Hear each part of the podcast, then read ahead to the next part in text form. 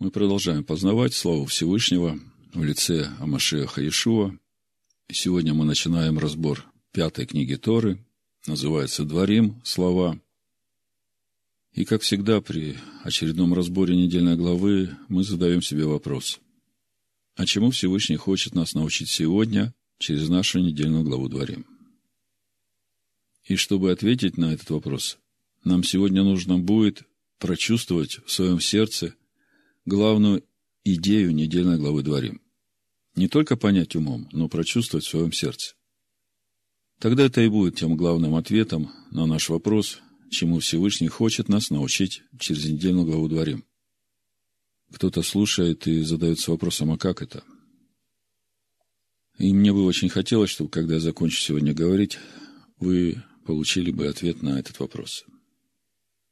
Ну, если коротко, попытаться сформулировать разницу между тем, что вы поймете в своем уме, и тем, что вы прочувствуете в своем сердце, то эту разницу можно было бы назвать как разница в вашем восприятии между просто черно-белой фотографией, на которую вы смотрите, и изображением этой же фотографии, ну, в 3D-формате, как сейчас говорят. То есть вы смотрите на это изображение – как объемное изображение, которое вы воспринимаете, находясь как бы внутри этого изображения, являясь участником этих событий. Ну, примерно так. Ну и прежде чем мы начнем разбирать нашу недельную главу, прочитаю вам то, что сказал Иешуа своим ученикам. Эти слова, по моему разумению, очень точно раскрывают суть нашей недельной главы, да, и не только нашей недельной главы, но и всей книги Дворим. Это Евангелие от Луки, 8 глава, 18 стих. Ишуа говорит, «Итак, наблюдайте, как вы слушаете.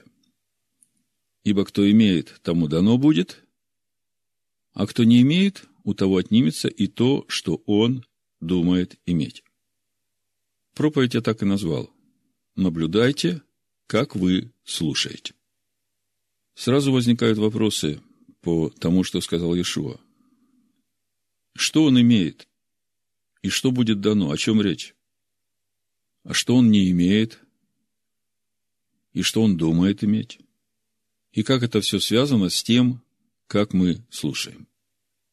Ответы на эти вопросы напрямую связаны с ответом на наш главный вопрос, чему Всевышний хочет нас научить через нашу недельную главу «Дворим», да и через всю книгу «Дворим».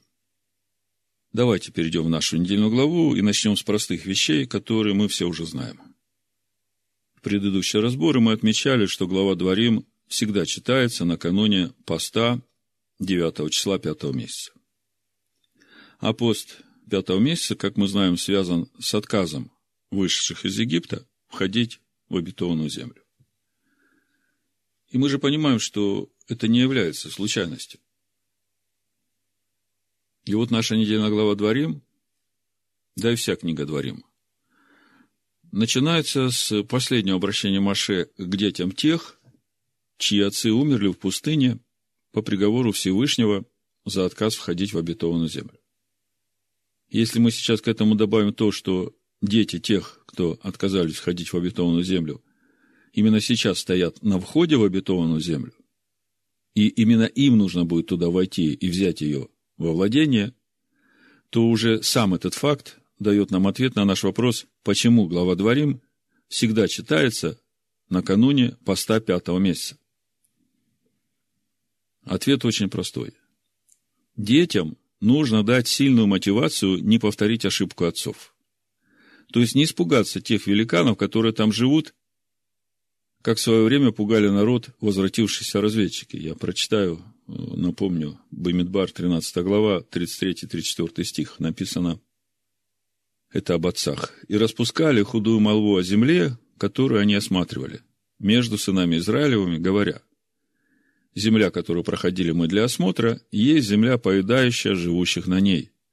И весь народ, который видели мы среди ее, люди великорослые. Там видели мы и исполинов, сынов Инаковых, от исполинского рода, и мы были в глазах наших перед ними, как саранча, и такими же были мы и в глазах их.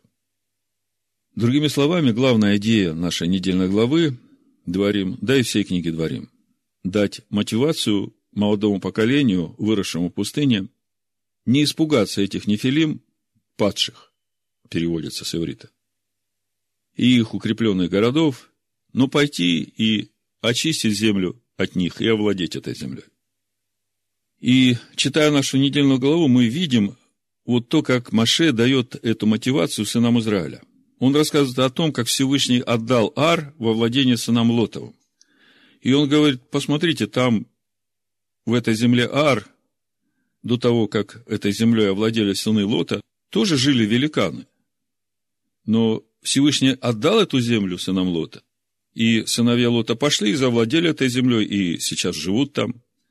Вот как об этом сказано в э, второй главе, с 9 по 11 стих прочитаю, Дворим книга. «И сказал мне Адонай, Маше говорит, не вступай во вражду с Маавом и не начинай с ним войны, ибо я не дам тебе ничего от земли его во владение, потому что Ар отдал я во владение сынам Лотовым. Прежде жили там и мимы, народ великий, многочисленный и высокий, как сыны Инаковы. И они считались между Рифаимами, как сыны Инаковы. Моавитяне же называют их имимами. То есть, Маше приводит факт сынам Израиля, говорит, смотрите, вот мы только что проходили мимо Маава, Всевышний не разрешил нам завоевывать эти земли и воевать с Маавом, потому что он отдал эти земли Мааву, но как отдал? Там ведь раньше жили великаны. И Всевышний сказал сынам Лота, идите завоюйте. И они пошли, завоевали, и не испугались этих великанов. Также дальше Маша рассказывает и про аманитян, тоже сыновей Лота. Вторая глава, Дворим, 17 стих и дальше. «Тогда сказал мне Адонай, говоря, ты проходишь ныне мимо пределов Маава, мимо Ара, и приблизился к аманитянам. Не вступай с ними во вражду, и не начинай с ними войны, ибо я не дам тебе ничего от земли сынов Амоновых во владение, потому что я отдал ее во владение сынам Лотовым. И она считалась землей Рифаимов. И прежде жили на ней Рифаимы, аманитяне же называют их Замзумимами. Народ великий, многочисленный и высокий, как сыны Янакова – и истребил их Адонай пред лицом их, и изгнали они их, и поселились на месте их. Как он сделал и для сынов Исавовых, живущих на Сиире, истребив пред лицом их Хареев, и они изгнали их и поселились на месте их и живут до сегодня. Читая все это, можно увидеть, как Маше утверждает молодое поколение сынов Израиля, убеждает их, не бояться этих великанов, этих укрепленных городов все определяет не эти великаны, эти города, а воля Всевышнего. Если Всевышний сказал, что я отдаю вам владение, то тогда уже надо идти и брать, и не нужно бояться.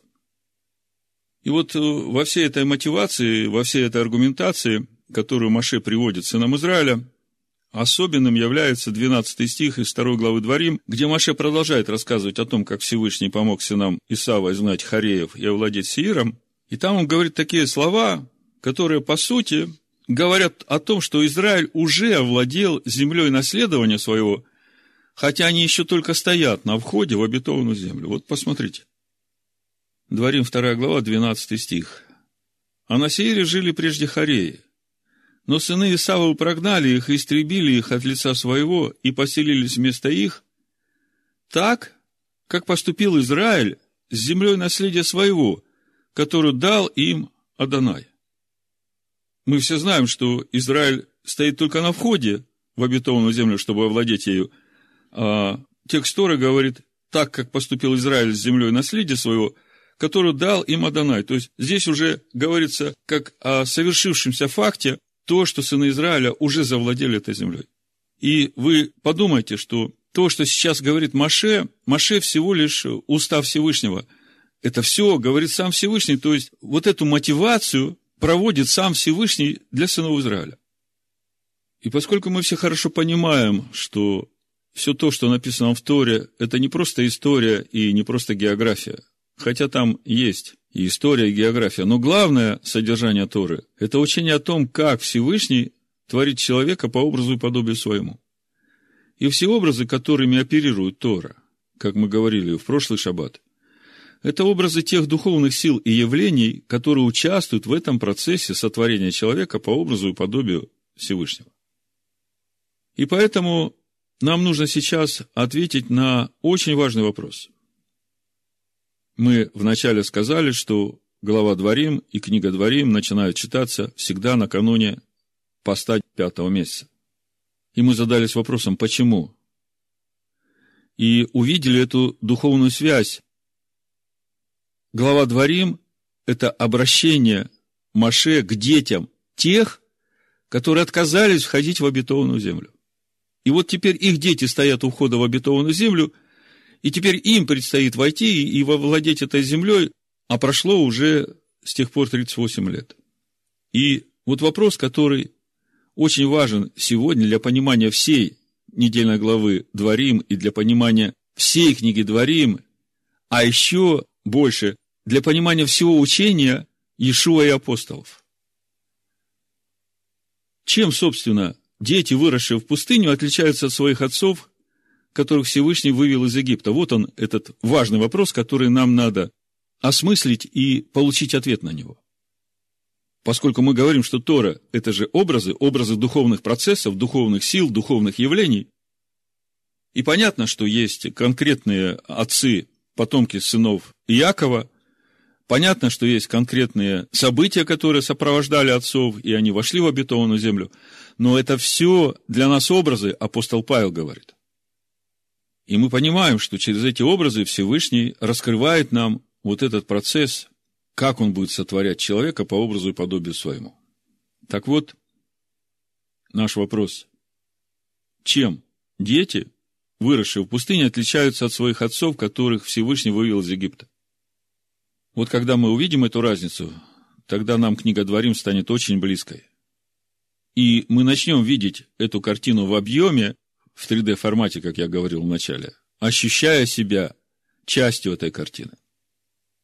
Так вот, главным отличием отцов, которых Всевышний вывел из Египта, от детей, выросших в пустыне, в том, что отцы выросли в Египте и были рабами фараону до тех пор, пока Всевышний не вывел их оттуда. Как об этом мы читаем в Десятисловии, в первом речении, это Шмот, 20 глава, 2 стих, написано «Я, Адонай Всесильный твой, который вывел тебя из земли египетской, из дома рабства». Когда сказано «дом рабства», то это значит, что и отцы, и отцы этих отцов жили в рабстве из поколения в поколение. И это был их дом. То есть, ничего другого они не знают и не видели, потому что рождены в доме рабства, постоянная бессмысленная работа на фараона, и все это ради того, чтобы прокормить себя и свою семью, и так дети рождаются, смотрят на все это, в этом вырастают и так живут и их дети. Вот это и есть суть того, что есть дом рабства. И поэтому нам важно увидеть вот эту разницу между атмосферой дома рабства и атмосферой пустыни. Там, где рождается это молодое поколение, там все находятся под покровом Всевышнего, каждое утро выпадает ман, есть вода, и все, которые там родились, они никогда не были рабами фараону.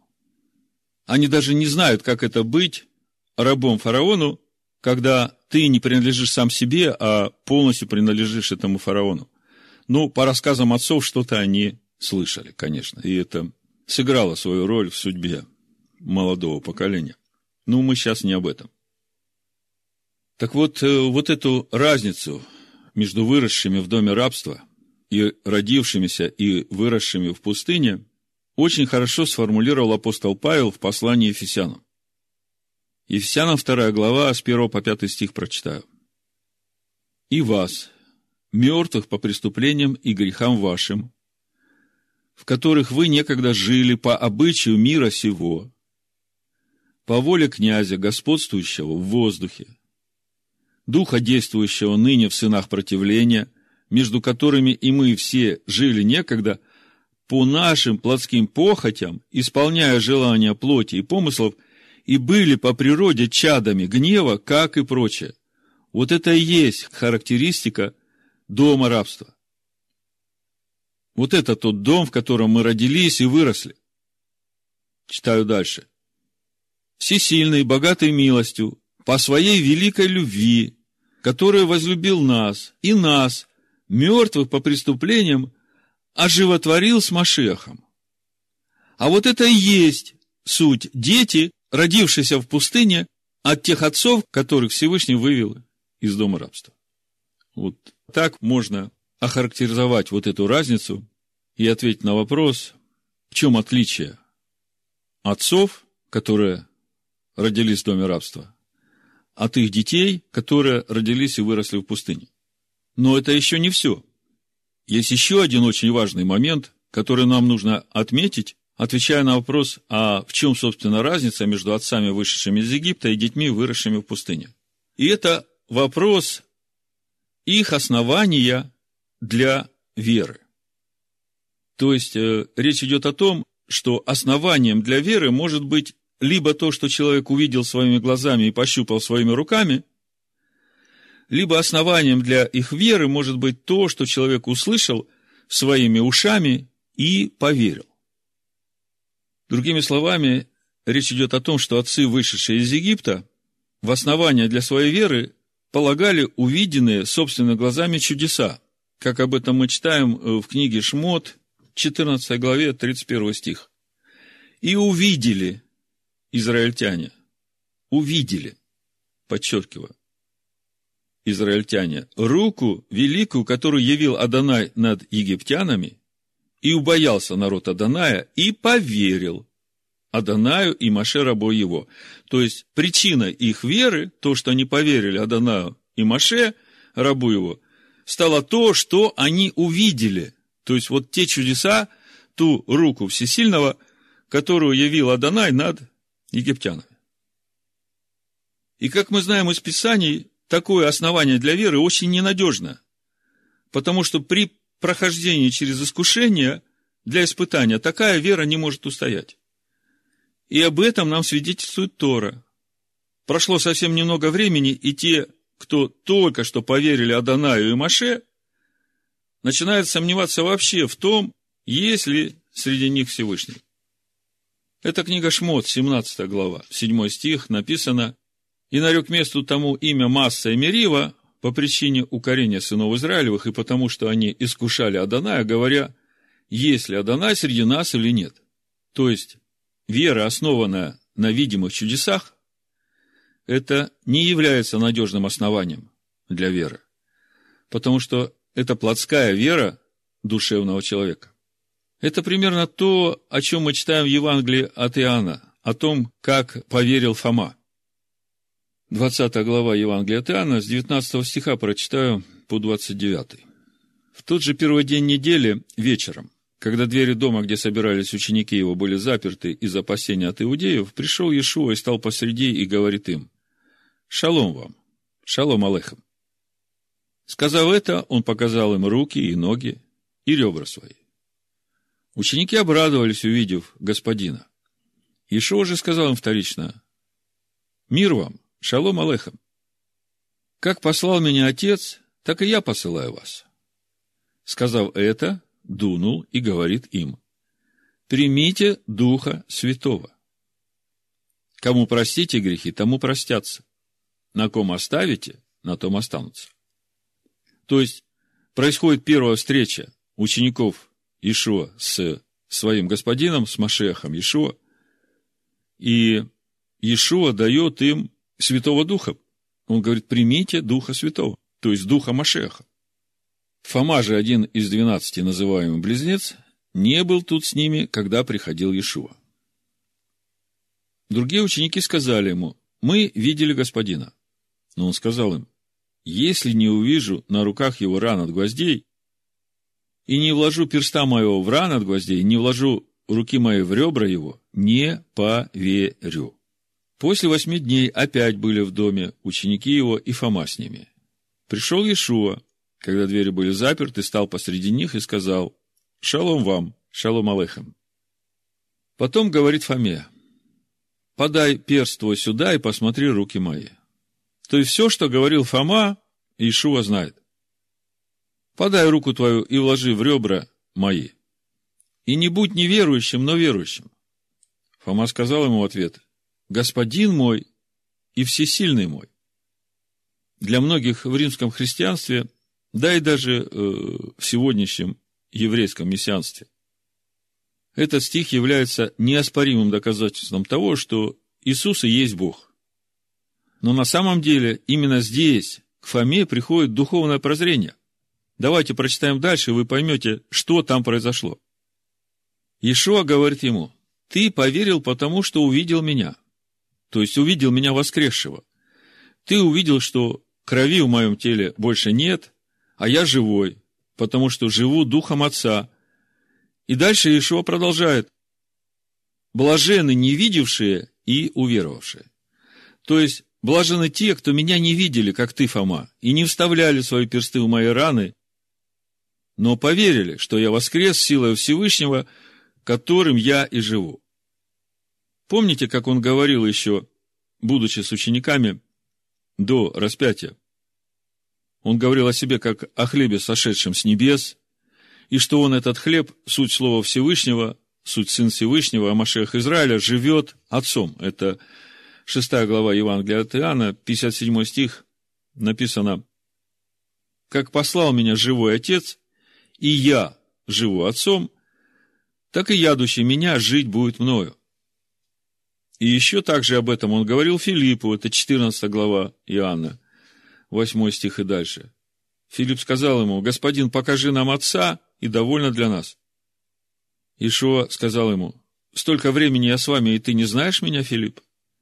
Видевший меня, видел Отца. Как же ты говоришь, покажи нам Отца? Разве ты не веришь, что я в Отце и Отец во мне?» Тут черным по белому, открытым текстом Ишуа говорит, видевший меня, видел Отца. И дальше продолжает. Разве ты не веришь, что я в Отце и Отец во мне? Слова, которые говорю я вам, говорю не от себя. Отец, пребывающий во мне, Он творит дела. Верьте мне, что я в Отце и Отец во мне. А если не так, то верьте мне по самим делам. Мы сейчас говорим о книге Дворим, и мы говорим, что книга Дворим сама по себе является свидетельством. Свидетельством того, что Маше пришел в полноту возраста Машеха, и все, что сказано Маше, это не Маше говорит. Он всего лишь устав Всевышнего, который через Машеха, живущего Маше, говорит книгу Дворим, учение. Ну вот, Фома после того, как ставил свои персты, увидел, поверил, а Ишуа говорит, блажены не видевшие и уверовавшие. И вот важный вопрос. А не видевшие и уверовавшие, на чем они основывают свою веру? Ответ очень простой. На слышании слова. Вот это и есть главный отличительный момент между отцами, вышедшими из Египта, и детьми, родившимися и выросшими в пустыне. Отцы утверждали свою веру на чудесах, которые они видели. И это вера плотского душевного человека. Она недолговечна. Приходит испытание, и такой человек уже не может устоять вере. А дети, как мы видим, утверждают свою веру не на видимых чудесах, а на слышании слов Торы, которые Маше учил их в пустыне 40 лет.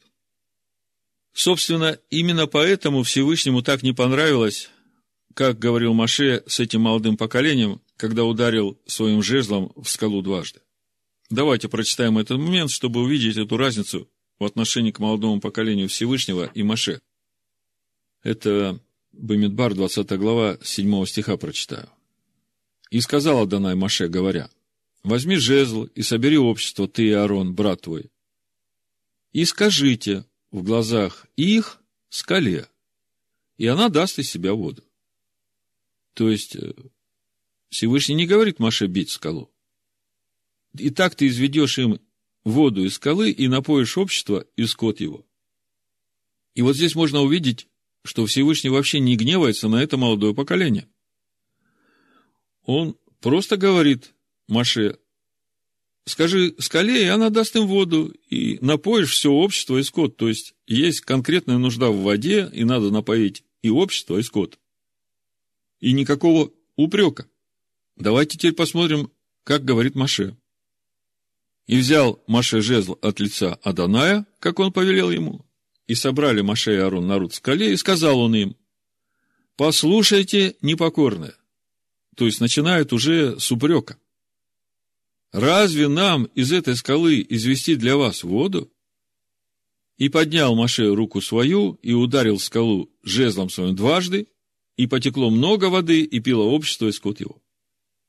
Мы видим, что реакция Маше отличается от реакции Всевышнего. Забегая вперед, следует сразу сказать, что Маше сделал для себя очень конкретные выводы, и на разборе Торы на этой неделе мы обратили внимание на то, как нежно Маше начинает свое обращение к сынам Израиля, даже упреки его, они настолько, ну, завуалированы, он начинает свое обращение к сынам Израиля с наставления, которое выражается через перечисление тех мест, которые должны были показать детям ошибки отцов, которые привели к странствованию в пустыне в течение 40 лет, вместо 11 дней пути.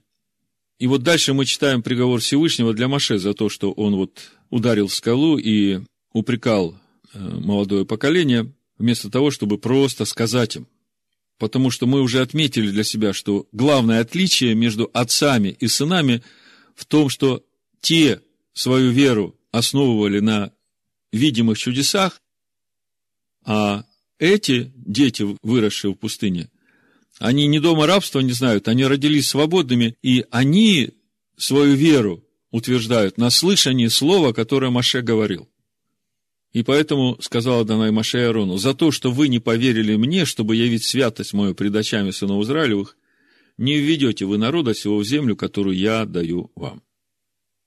Другими словами, когда Маше ударил в скалу в Рефидиме для отцов, это было нормально. Нужно было разорвать ударом эту завесу плоти в человеке, чтобы потекла живая вода. Я уже перевожу на духовный уровень. А для тех, кто родился в пустыне, у них уже есть слышание того, что Дух говорит. У них уже разорвана завеса плоти, они имеют рождение свыше. И поэтому им нужно было просто сказать, и если бы они, услышав, поверили, то из скалы бы потекла вода сама. Другими словами, наша недельная глава, да и вся книга Дворим, это обращение к тем, кто веру свою утверждает не на видимых чудесах, а на слышании слова. Теперь вы понимаете, почему я начал наш разбор недельной главы Дворим со слов Иешуа. Наблюдайте, как вы слушаете. Потому что можно слушать и не послушаться. А можно слушать, растворить это слово своей верой и так жить. Давайте еще раз прочитаем эти слова Иешуа своим ученикам, чтобы после всего сказанного начать видеть книгу Дворим как обращение к каждому из нас. Лука, 8 глава, 18 стих, Ишуа говорит, «Итак, наблюдайте, как вы слушаете, ибо кто имеет, тому дано будет, а кто не имеет, у того отнимется и то, что он думает иметь. Давайте попробуем разобраться с тем, о чем говорит Ишуа. Что имеет? И что будет дано? Вопрос. А что не имеет? И что думает иметь? Вопрос. То есть, что-то нужно иметь для того, чтобы было дано. А если этого не иметь, то то, что думал, будет дано, это у него отнимется.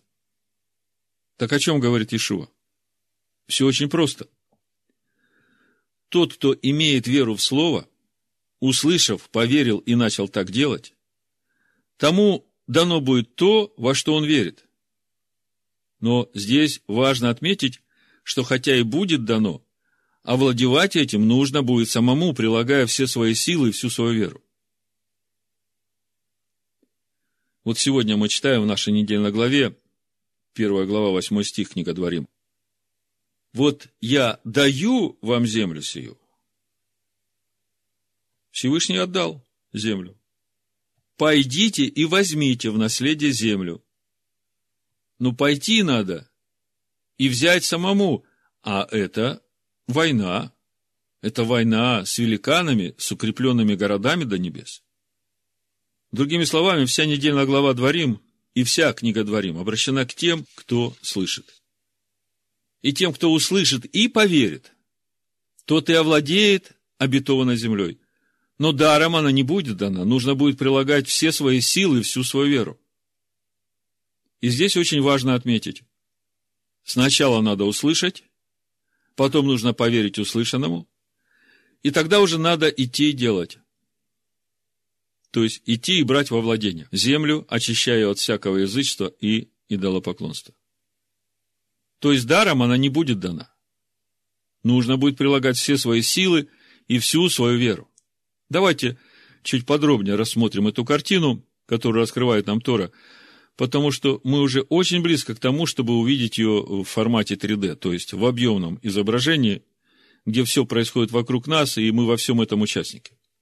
Прочитаем просто два места Писания. Первое относится к отцам, а второе относится к тем, кто выросли в пустыне.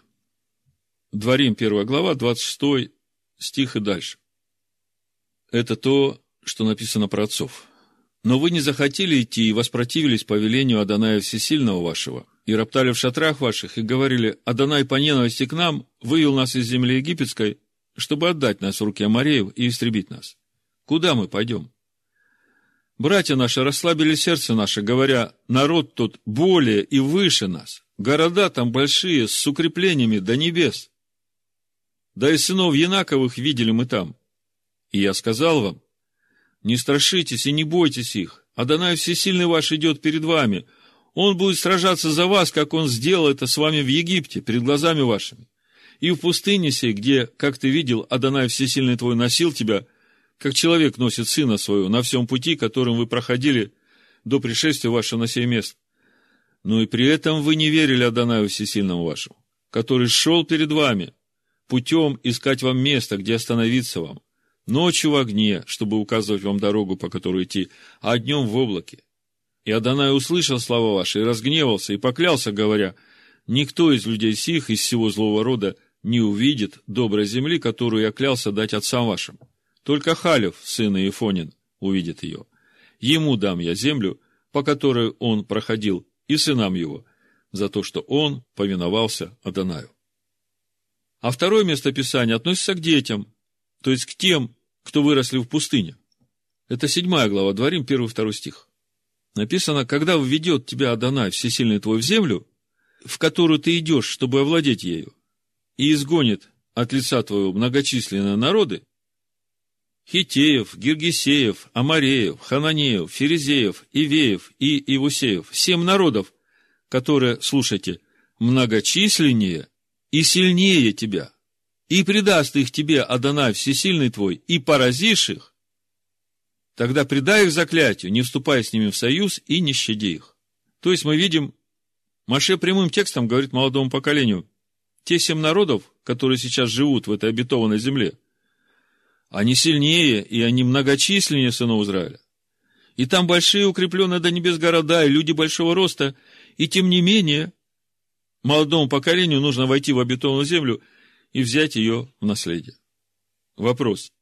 Во что им нужно поверить, чтобы они могли победить этих великанов и завоевать эти города? Ответ. Им нужно поверить в то, что Всевышний с ними и идет перед ними. Тогда другой вопрос. А что им нужно, чтобы так было, чтобы Всевышний был с ними и шел вместе с ними? Потому что мы знаем историю, которая произошла 9 числа 5 месяца, когда Всевышний сказал, что вы не войдете в эту землю, а народ на утро проснулся и говорит, ну да, промашка вышла. Сейчас мы пойдем и завоюем эту землю. А Всевышний говорит, не ходите, потому что меня нет с вами. И вот вопрос. Что нужно молодому поколению, чтобы войти в обетованную землю и взять ее в наследие? Ответ. Им нужно поверить, что Всевышний идет с ними. Но это же не просто так. Чтобы Всевышний шел вместе с ними, им нужно послушаться голосу Всевышнего и в точности исполнять все, что заповедал Всевышний. Другими словами, нужно поверить Слову, которое они услышали, растворить это Слово своей верой, устроить в своем сердце обитель для Всевышнего, и вот тогда Всевышний идет с нами и отдает во владение нам эту землю. Другими словами, воевать нужно будет сынам Израиля, даром ничего дано не будет. Но чтобы было дано, нужно верить Слову Всевышнего и исполнять это Слово. Потому что именно это обеспечит присутствие Всевышнего среди народа. И именно так Всевышний изгонит от лица народа все эти многочисленные народы, и им будет дано то, во что они верили. Вот сейчас мы подошли к тому, чтобы увидеть всю эту картину в объеме, став ее частью. Приведу два места Писания изучения Ишуа Машеха, которые как нельзя лучше раскрывают нам на духовном уровне всю суть книги Дворим и нашей недельной главы в частности. Первое место Писания, Матвея, 11 глава, с 11 по 15 стих написано. «Истинно говорю вам, из рожденных женами не вставал больше Иоанна Погружающего, но меньше в Царстве Небесном больше его. А дней же Иоанна Крестителя до ныне, то есть до сегодняшнего дня, Царство Небесное силой берется, и употребляющие усилия восхищают его.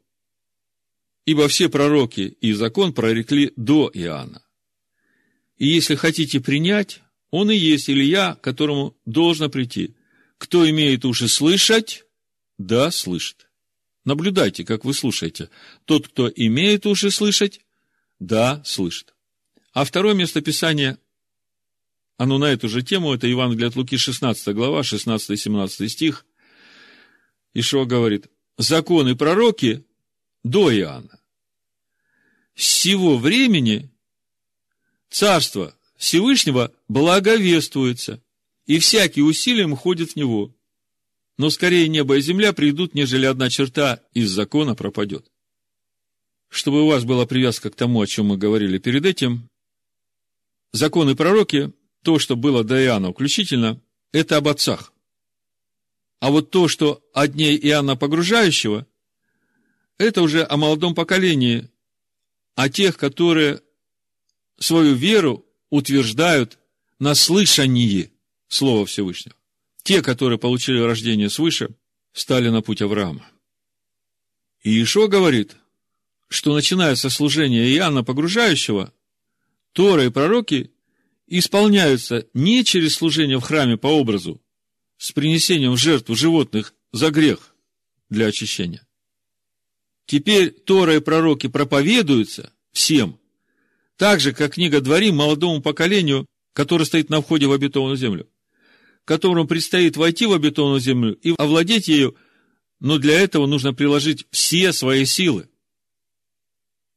Другими словами, этому молодому поколению Ишуа говорит, для того, чтобы вам овладеть Царством Небесным, вам нужно иметь веру в Слово и приложить все ваши духовные силы для того, чтобы, веруя Слову Всевышнего, очистить свою душу от всего, что будет неугодно Всевышнему, и устроить там обитель для Всевышнего и тогда Он всегда будет с вами и в вас. И вот тогда вам будет дано то, во что вы верите, Царство Небесное. И дальше уже апостол Павел говорит нам о том, каким именно образом будет происходить этот процесс овладения обетованной землей. Ефесянам 2 глава, 14-15 стих написано, «Ибо Он есть мир наш, соделавший из обоих одно, и разрушивший стоявшую посреди преграду, упразднив вражду плотью свою, а закон заповедей – учением, дабы из двух создать себе самом одного нового человека, устрояя шалом. Здесь важно понять, каким образом происходит упразднение закона заповедей учением. Чем является этот закон заповедей? Чем он отличается от учения? По сути, здесь речь идет о том же, что Иешуа сказал своим ученикам. Лука 16 глава, 16 стих. Законы пророки до Иоанна, сего времени Царство Всевышнего благовествуется, и всякий усилием входит в него. Но скорее небо и земля придут, нежели одна черта из закона пропадет. То есть, когда Павел говорит об упразднении закона заповедей, то речь идет об упразднении закона принесения в жертву животного за грех – по причине нарушения заповеди. Об этом он сказал в послании Галатам, 3 глава, 19 стих. Для чего же закон? Закон служения в скини по образу. Он дан после, по причине преступлений, до времени пришествия семени, к которому относится обетование. И преподан через ангела в рукой посредника. То есть, вот этот закон служения в скине по образу, он дан до времени пришествия семени, суть Машеха. И вот этот закон упраздняется учением, суть которого благовествование Торы, учение Всевышнего. И всякий, который принимает это учение и прилагает усилия, чтобы очистить свою душу от всякой нечистоты, от всего, что противится воле Всевышнего, тот и становится обителю Всевышнего. Вот тому и будет дано Царство Небесное. То есть, получается, то, во что верил, то и дано. Другими словами, мы сейчас пришли к тому же самому выводу, к которому пришли, анализируя содержание нашей недельной главы «Дворим» и суть всей книги «Дворим». Мы говорили, что эта книга является обращением к молодому поколению, которое уже может слышать. И весь вопрос в том, услышав, они поверят услышанному или нет. Если поверят, то тогда Всевышний будет с ними, и он пойдет с ними в обетованную землю, пойдет впереди их и даст ее им в наследие. Но по-любому, как мы говорили, даром это не будет. Прилагать усилия и воевать нужно будет самим сынам Израиля. Другими словами, никакой благодати в том смысле, как это преподается в Римской Церкви, даром дать не будет. Благодать нужно обрести. И суть этой благодати – это сам Всевышний, наполнивший твою обитель, которую ты устроял для Него, веруя Его Слову. И именно об этом говорит нам Иешуа. Со времени Иоанна Крестителя Тора и пророки благовествуются. И всякий, растворяющий верой это слово и прикладывающий усилия, чтобы смирить и обуздать свою душу, обретает Царство Всевышнего. Об этом же благовестии, как о главном принципе овладения Царством Небесным, также нам говорит и апостол Павел в послании Ефесянам в третьей главе. С первого стиха буду читать. «Для сего-то я, Павел, сделался узником Ишуа Машеха за вас, язычников. Как вы слышали о домостроительстве благодати Всевышнего, данной мне для вас, потому что мне через откровение возвещена тайна, о чем я и выше писал кратко, то вы, читая, можете уразуметь мое разумение тайны Машеха, которая не была возвещена прежним поколением сынов человеческих, как ныне открыто святым апостолом его и пророком Духом Святым, чтобы и язычникам быть сонаследниками, составляющими одно тело, и сопричастниками обетования его, в Машехе Иешуа посредством благовествования. Это вот как раз продолжение той темы, которую мы только что читали в Ефесянах 2 главе в 14 стихе. «Ибо он есть мир наш, соделавший из обоих, то есть из э, сынов Якова и из язычников одно, и разрушивший стоявшую посреди преграду, упразднив вражду плотью свою, вражду против заповеди Всевышнего, плотью свою, словом своим, учением своим. Закон заповедей – учением дабы из двух создать себе самом одного нового человека, устрояя шалом. Об этом с самого начала в Торе мы читаем. Всевышний сотворил человека, мужское и женское было в нем, но потом, когда Всевышний вводит человека в Эдемский сад, он видит, что ему нужен помощник, и он тогда выделяет из человека это женское, и в конечном итоге мужчина и женщина должны стать едиными, как Адам, когда просыпается, говорит, вот это кость от кости моей, плоть от плоти моей, да будет она моей женой. Тут, в общем-то, весь замысел. Вот Павел об этом здесь говорит, как это будет работать. И вот он в третьей главе дальше говорит, что ему открыта тайна, что и язычникам должно быть сонаследниками, составляющими одно тело, и сопричастниками обетования его в Машеях Иешуа посредством благовествования, которого служителем сделался я по дару благодати Божией, данное мне действием силы его. То есть, благовествование, проповедь Торы тем, которые слышат. Мне, наименьшему из всех святых, дана благодать сия благовествовать язычникам неисследимое богатство Машеха. Вот она, вся глубина Торы, неисследимое богатство Машеха, потому что Тора течет из него, Машеха, как последующего духовного камня. И открыть всем, в чем состоит домостроительство тайны, сокрывавшейся ответственности во Всевышнем, создавшим все еще Амашех. Вот здесь мы снова видим суть тайны домостроительства. То есть устроение скини Всевышнего в человеке и устроение небесного Иерусалима. Все будет происходить через благовестие Торы и пророков, которые являются неисследимым богатством о Машеях. Так вот, те, кто, услышав это благовестие, поверят ему и приложат все свои духовные силы к тому, чтобы дать этому слову место в своей душе, обрезая свои сердца от всего неугодного Всевышнему, вот тем и будет дано Царство Небесное. А тем, кто не растворит в себе это благовестие своей верой, у того отнимется и то, что он надеялся иметь. Да, он так думал, его так учили. Закон нам не нужен, Иисус отменил закон. Верь, что Иисус искупил все твои грехи. Верь, что Иисус за тебя исполнил весь закон, тебе ничего делать не надо. И ты уже в Царстве Небесном. Так вот, если он не растворил в своем сердце Тору и пророков, и они не стали его новой природой, то то, чего он надеялся иметь, то есть Царство Небесное, вот это у него отнимется. Теперь, думаю, вы смогли увидеть нашу недельную главу «Дворим», да и всю книгу «Дворим» в объемном изображении и почувствовать ее в своем сердце, что все это сказано каждому из нас, и от нас будет зависеть, овладеем мы этой землей или же нет, или же отнимется у нас, не дай Бог, и то, что мы надеемся иметь. В заключение хочу всем слышащим это слово пожелать плодотворного поста пятого месяца, чтобы было, как написано, Захария 8 глава, 18-19 стих, «И было ко мне слово Адонай Цеваот».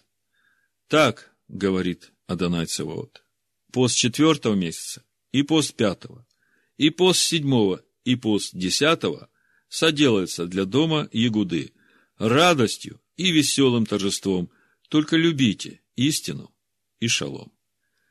Бешема Машеха Ишуа. Амин.